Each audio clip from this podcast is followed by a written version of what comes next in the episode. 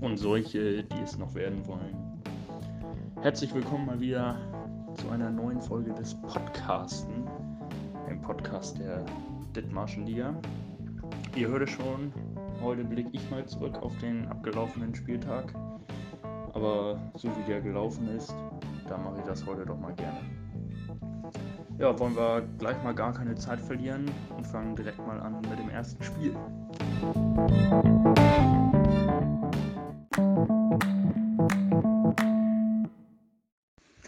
Ja, in der ersten Begegnung trafen mit Flo und Bjarne gleich mal zwei ambitionierte Manager aufeinander.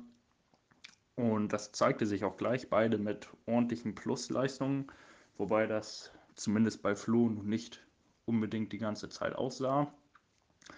Blicken wir mal drauf. Flo nimmt ein Gegentor von Castells mit. Äh, dann die beiden Gegentore von Mateta für Elvedi. Tikos spielt die 0.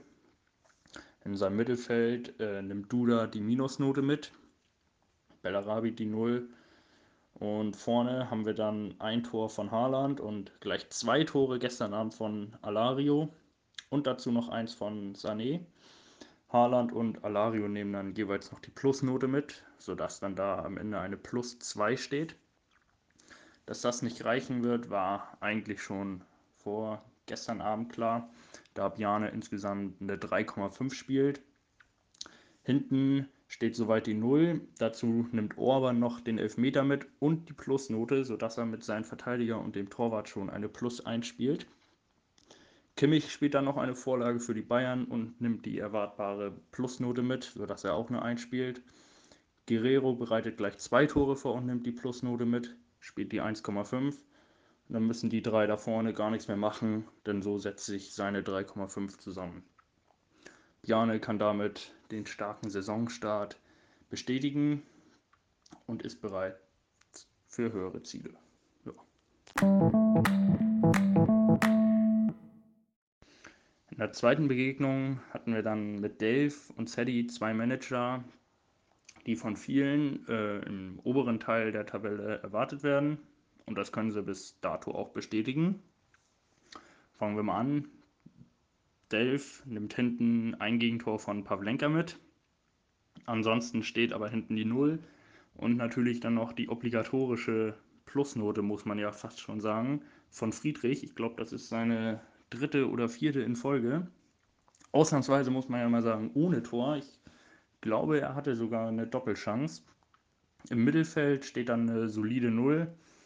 Genauso wie bei Reus und Rashica vorne im Sturm, aber da ist natürlich noch ein Lewandowski, der dann gleich mal wieder drei Hütten macht und natürlich dann noch die folgerichtige Note 1 mitnimmt, der also insgesamt eine 4 spielt. Und die spielt Dave dann eben auch insgesamt.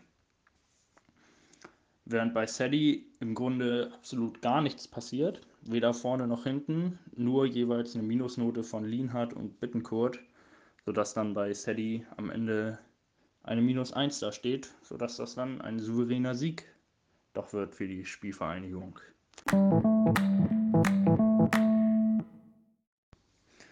Ja, in der dritten Begegnung trafen dann meine Pirina Jungs auf die Schmaulianer von Manager Dorn. Fangen wir mit diesem auch gleich mal an. Florian Müller nimmt auch hier ein Gegentor mit. Pavard, der dann ja leider nicht gespielt hat, aus Louis Sicht, nimmt die minus 1 mit. Ansonsten steht dann hinten die 0. Genauso ist das im Mittelfeld mit Witzel und Bülter. Vorne knipsen dann Anderson und Weghorst und nehmen auch jeweils die Plusnote mit, sprich beide mit einer 1,5. Und Salai nimmt dann noch die Minusnote mit sodass dann da am Ende eine grundsolide 1 steht. Reicht diesen Spieltag aber leider nicht, da ich insgesamt zwei Punkte spiele. Die ergeben sich aus der minus 0,5 von Radetzky durch das Gegentor von Caligiuri gestern Abend. Ginter nimmt ebenso wie Flo mit Elvedi die minus 2 mit aus den Gegentoren von Mateta, knipst aber vorne selber noch zum Sieg und nimmt dann noch die folgerichtige Plusnote mit, sodass dann nur eine minus 0,5 steht. Mit Borno spiele ich dann am Ende noch eine plus 0,5 wegen der Note, sodass sich das hinten noch im Rahmen hält. Jonas Hofmann im Mittelfeld nimmt dann das Tor mit, die Vorlage und die Plusnote und rettet mich damit im Grunde. Dazu haben wir noch die bärenstarke Vorarbeit gestern von Leon Bailey. Und vorne spielt Tyram die 0. Niederlechner nimmt nur die auch schon fast obligatorische Minusnote mit. Und Cordoba verschuldet zwar den Elfmeter, hat aber vorher auch schon geknipst, sodass dann da eine 0,5 steht. Und das Ganze ergibt sich eben dann insgesamt zu einer 2.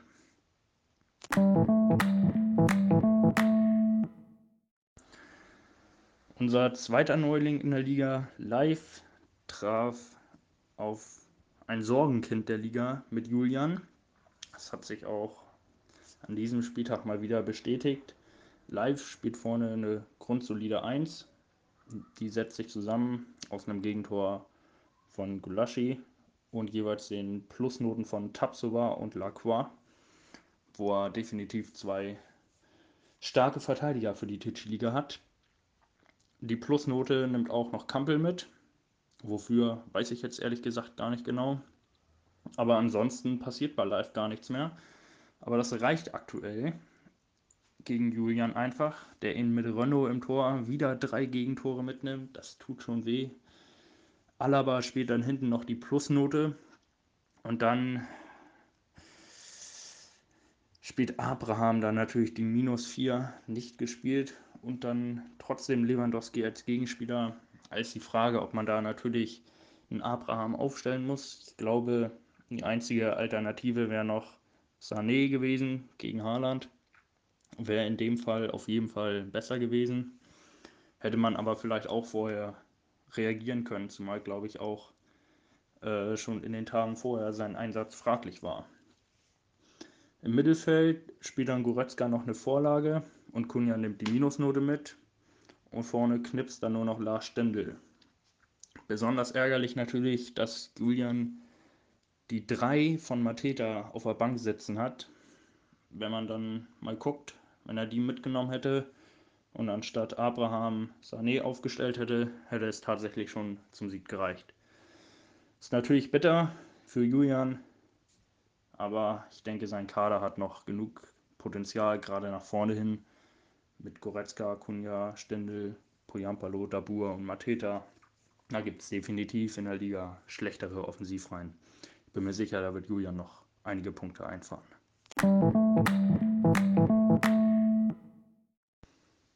Ja, die nächste Begegnung war dann ein bisschen das Duell der Gegensätze.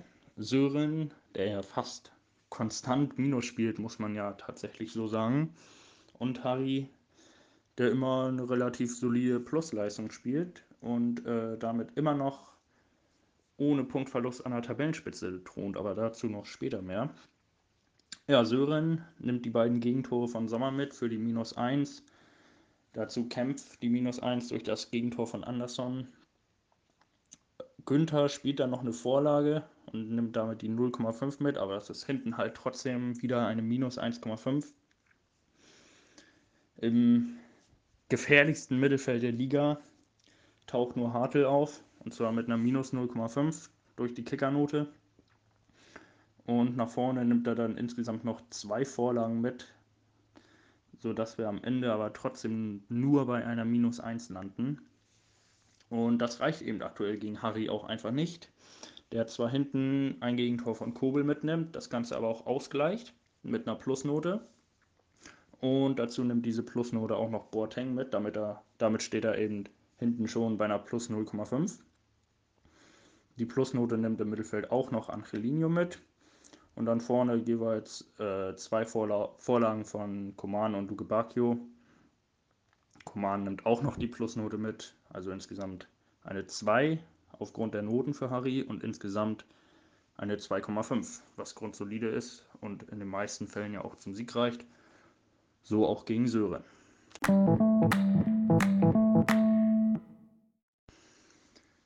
Kommen wir nun zum Duell der Giganten, würde man beim Ringen bestimmt sagen, aber ganz sicher nicht aktuell in der Dithmarschen Liga. Ganz im Gegenteil, das ist eher ein Duell im grauen Mittelfeld zwischen Tobi und Till. Fangen wir mal an. Tobi äh, macht das genauso wie Harry, nimmt das Gegentor von Horn mit, gleicht das Ganze aber mit einer Plusnote aus. Obermecano, ein Gegentor und ein Tor ist eine Null. Und Sko, der leider nicht in der Abwehr spielt und damit die Minus 1 mitnimmt. Im Mittelfeld haben wir dann das Tor von Savitzer und die Plusnote von Brandt, das sich also zu einer 1,5 summiert. Und dann vorne im Sturm Kruse, Füllkrug und Quaison spielen insgesamt eine Plus 1. Und so landen wir dann bei Tobi tatsächlich bei einer grundsoliden 1,5, muss man sagen. Das sieht bei Till tatsächlich ein bisschen anders aus. Schwolo, zwei Gegentore, Plusnote. Ist trotzdem am Ende noch eine Minus 0,5. Sühle, die Minusnote, nicht gespielt. Genauso wie Pavard. Burgs spielt dann die 0, genauso wie der spät eingewechselte Wirtz. Costa nimmt tatsächlich auch eine Vorlage mit bei den Bayern, genauso wie vorne Embolo. Aber dann gibt es noch die Minusnoten für Silva und Klos, sodass sich dann das Ganze am Ende zu einer minus 1,5 summiert und Hubi das Ding dann damit relativ souverän gewinnt.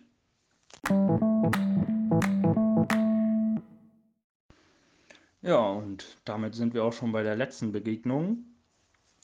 Was man hier definitiv nicht sagen kann, ist, dass das Beste zum Schluss kommt. Auch hier ist genau das Gegenteil der Fall.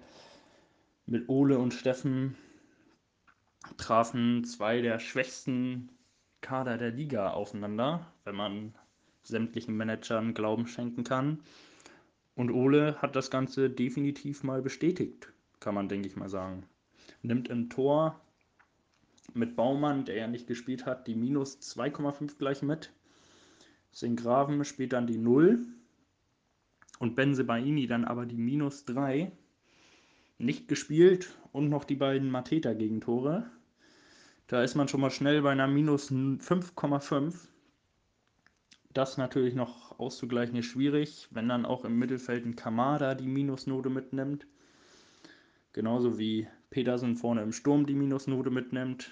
Einziger Lichtblick, kann man fast noch sagen, ist Diaby, der die wunderschöne Vorarbeit von Leon Bailey am Ende noch verwerten konnte. Und damit tatsächlich noch Schlimmeres verhindert. Aus Sicht von Manager Kübelkorn. Ja, Steffen war damit eigentlich relativ früh am Wochenende schon der vermeintliche Sieger. Ortega spielt zwar die minus 1, Hummels aber gleich die 1,5 aufgrund eines Tores und der Plusnote. Die Plusnote nimmt in der Abwehr auch Baku mit, sodass er hinten eine 1 spielt, was natürlich schon immer gut ist. In der Offensive passiert dann absolut gar nichts mehr. Nur noch die Minusnote von Sirlot. Sorlüt, meine ich natürlich. Und das reicht dann eben am Ende für eine grundsolide 0,5 und damit diese Woche locker zum Sieg gegen Manager Kübelkorn.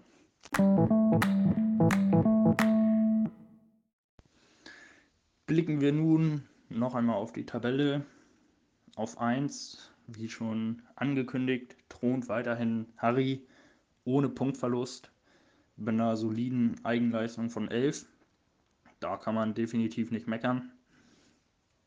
Auf 2 und 3 haben wir dann jeweils mit 4 Siegen und einer Eigenleistung von 14,5 Delf und Biane, die auch äh, nächste Woche dann aufeinandertreffen. Im Topspiel der Woche, würde man sagen.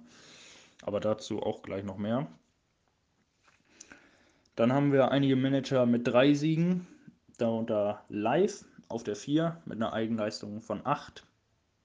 Dann Sadie und meine Wenigkeit mit jeweils 5,5 und Steffen, der da ein bisschen abfällt mit einer Eigenleistung von 3,5. Dann im Mittelfeld muss man ja fast schon sagen, mit zwei Siegen tummeln sich Tobi, Sören und Till. Und dann in der unteren, im unteren Drittel der Tabelle haben wir mit jeweils einem Sieg Flo, Ole, Luis und Julian. Julian dabei mit einer Eigenleistung von minus 11,5, während Flo tatsächlich insgesamt plus spielt mit seiner 1,5.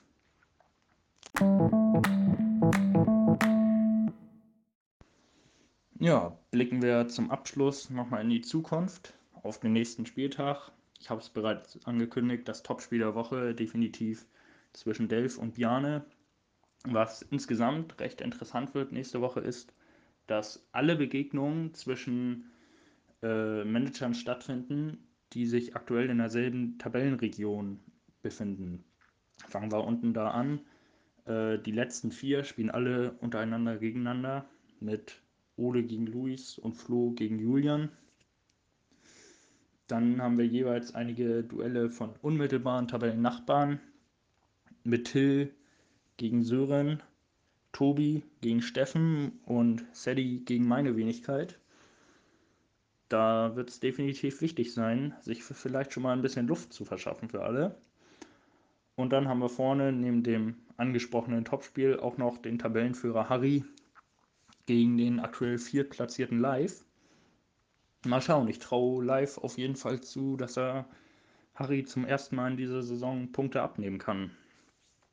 Eine genauere Prognose wagen wir jetzt mal hier nicht, da es ja wie gesagt alles sehr enge Duelle, denke ich mal, werden. Deswegen würde ich sagen, gilt für alle Manager Top-Vorbereitungen dieser Woche. Das wird ein wichtiger Spieltag.